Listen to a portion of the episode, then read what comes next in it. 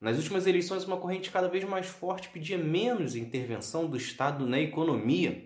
No entanto, muita gente fala sobre o tema sem entender muito bem ao certo.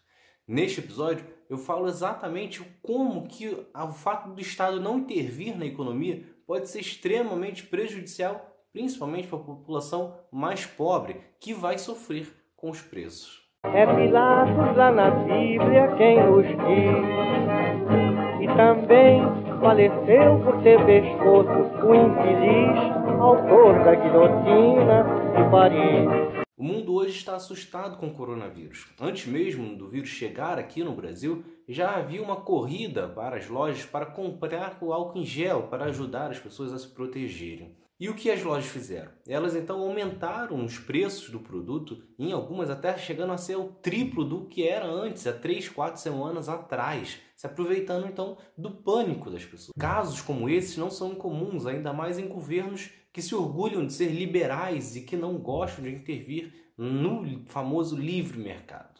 Desta forma, nestes momentos de crise e de desespero, é exatamente o povo que sofre pagando os preços mais caros. E isso vale tanto em períodos trágicos como do coronavírus ou de alguma outra doença que possa surgir ou ter surgido, como também em crises econômicas, por exemplo, na crise do petróleo. Se o governo não agir intervindo no preço do, da gasolina, do preço do gás, você novamente vai pagar mais caro por isso. Tudo isso porque criou-se um mito de que toda intervenção do Estado é ruim, que faz mal para as empresas, faz mal para a economia do país e que o famoso mercado ele se autorregula. Só que ele se autorregula para o bolso dos empresários. Ele funciona para aumentar os lucros do empresário e nunca para facilitar o acesso ao consumo. É através da intervenção do Estado, por exemplo, que uma líder de mercado é proibida de comprar a segunda maior empresa ou comprar empresas menores, mas que façam com que ela tenha quase que um monopólio sobre a venda desse tal produto. Porque se isso ocorresse, ela poderia controlar basicamente qual preço que seria colocado à venda. Imagine, por exemplo, o arroz e o feijão, que são produtos tradicionais da mesa do brasileiro. Se fosse uma mesma empresa responsável pela produção e venda de um desses produtos, ela poderia estipular 20 reais, 25, 30 reais o preço do quilo e a população acabaria comprando, pois teria dificuldade de encontrar um substituto para ele. Basta ver, por exemplo, a questão da carne do final de 2019, que o preço praticamente dobrou e as partes de algumas pessoas continuaram comprando, afinal tinham dificuldade de substituir todos os dias por algum outro tipo de produto. E como o governo não interviu para manter os preços, pelo menos pouco acima do que era antes, as pessoas acabaram então sofrendo no bolso. O mesmo vale para oligopólios. Por exemplo, no Brasil hoje você tem quatro, cinco opções de telefonia, internet ou TV a cabo. Em algumas regiões essas opções se resumem a duas, três no máximo.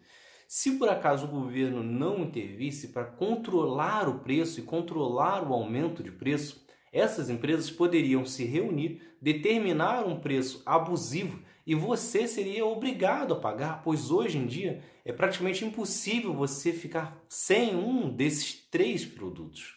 Afinal, é através da intervenção do Estado, por exemplo, que ele controla os aumentos de preços também sua escola, o plano de saúde, entre muitos outros serviços que você utiliza, não pode ter um aumento muito acima da inflação. Isso é um direito seu, graças à intervenção do Estado. Pois num governo totalmente liberal, você poderia muito bem estar pagando 300, 400 reais para a escola do seu filho neste ano e ela resolver subir para 600 e 700 no próximo. Assim como o governo também é responsável por questões importantes e que podem estimular exatamente a economia nacional, como por exemplo o cinema, que pode ter cotas de 10, 20% para filmes nacionais.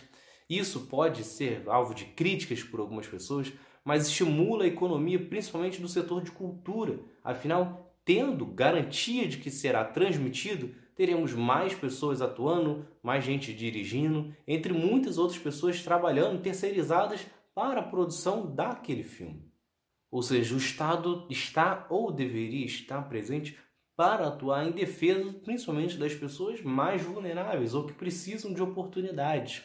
Ou seja, Criticar a intervenção do Estado é mais uma das questões que as pessoas pedem um fim, quando na verdade elas deveriam pedir um aperfeiçoamento, pedir um cuidado para que o Estado intervenha na economia de forma correta, sem interesses próprios e sem prejudicar algum outro tipo de setor da economia.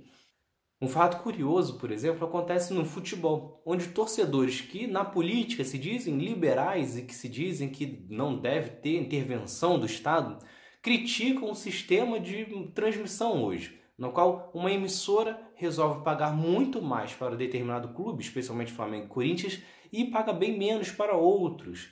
Isso acontece exatamente quando não tem um órgão regulador isso acontece em todos os setores da economia se não tiver a intervenção do Estado.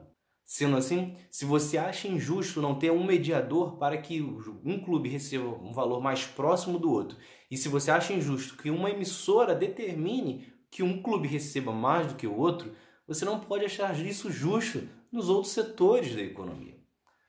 Então é isso. Espero que vocês tenham gostado um pouco da explicação sobre o que é a intervenção no Estado e continue acompanhando terá mais episódios sobre economia e política no outro lado da história. Até a próxima. Valeu!